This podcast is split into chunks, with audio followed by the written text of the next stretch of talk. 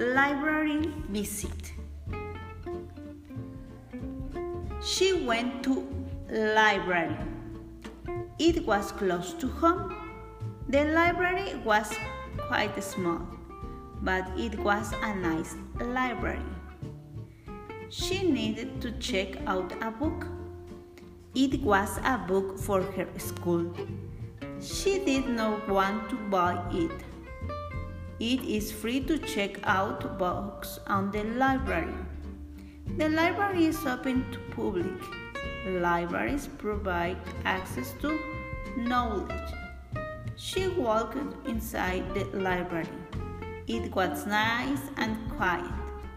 The library was also cool. She went to the front desk.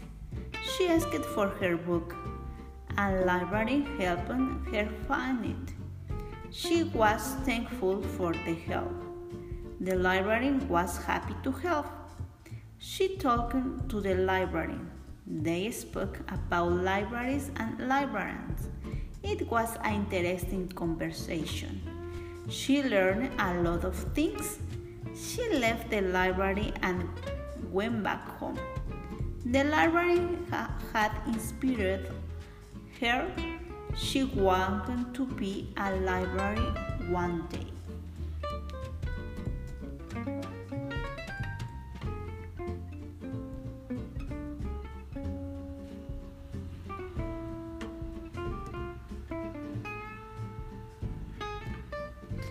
And I like libraries, especially when they have reading mediation mediator. It is an interesting world of knowledge. I love this meal of books. I have the privilege of meeting an extraordinary librarian named Eva Hanovich.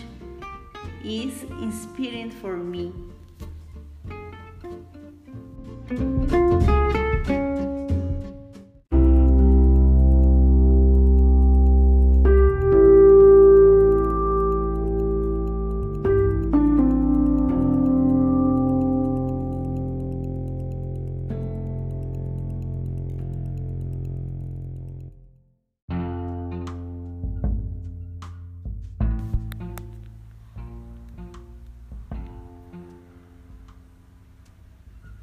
Flight to Boston. He drove to the airport. He waited for his flight. He waited for an hour. His flight was ready. He boarded the airplane. The airplane was huge. It was going to Boston. He had family in Boston. He lived in Los Angeles. He was a teacher. He taught at the community college. He loved his job. His family was proud of him. He was going to see them. I was a family reunion. He looking forward to seeing everybody. Five years had passed since he was in Boston. He brought sweaters and jackets because Boston was cool at this time of the year. The airplane took off. His ears popped. He pulled, put on his headphones. The flight lasted six hours. He arrived safely in Boston.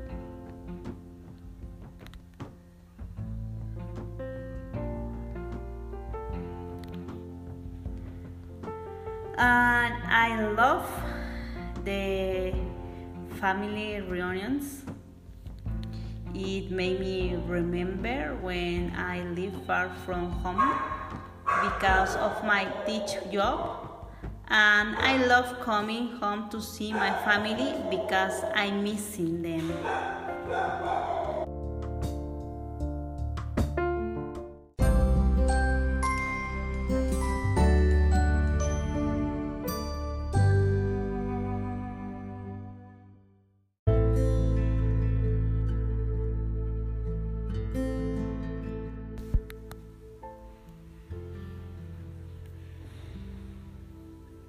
Family reunion.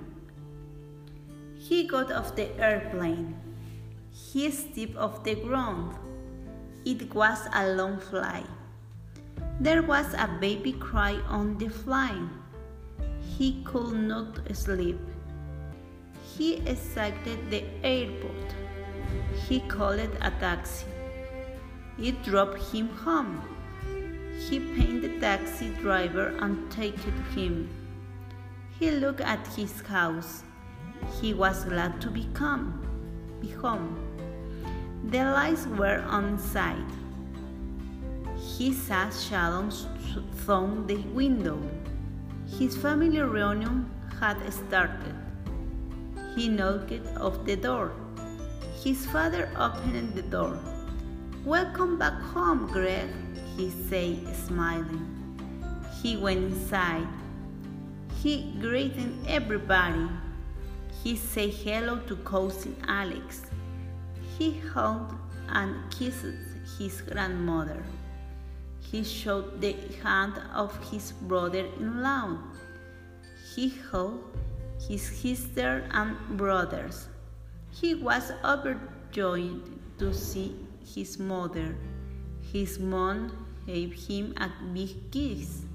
It was a good family reunion. He did not want to go back to California. I love this reading. I love family reunions because when can see our whole family and talk, we can feel the love of the family hug each other and enjoy a pleasant time.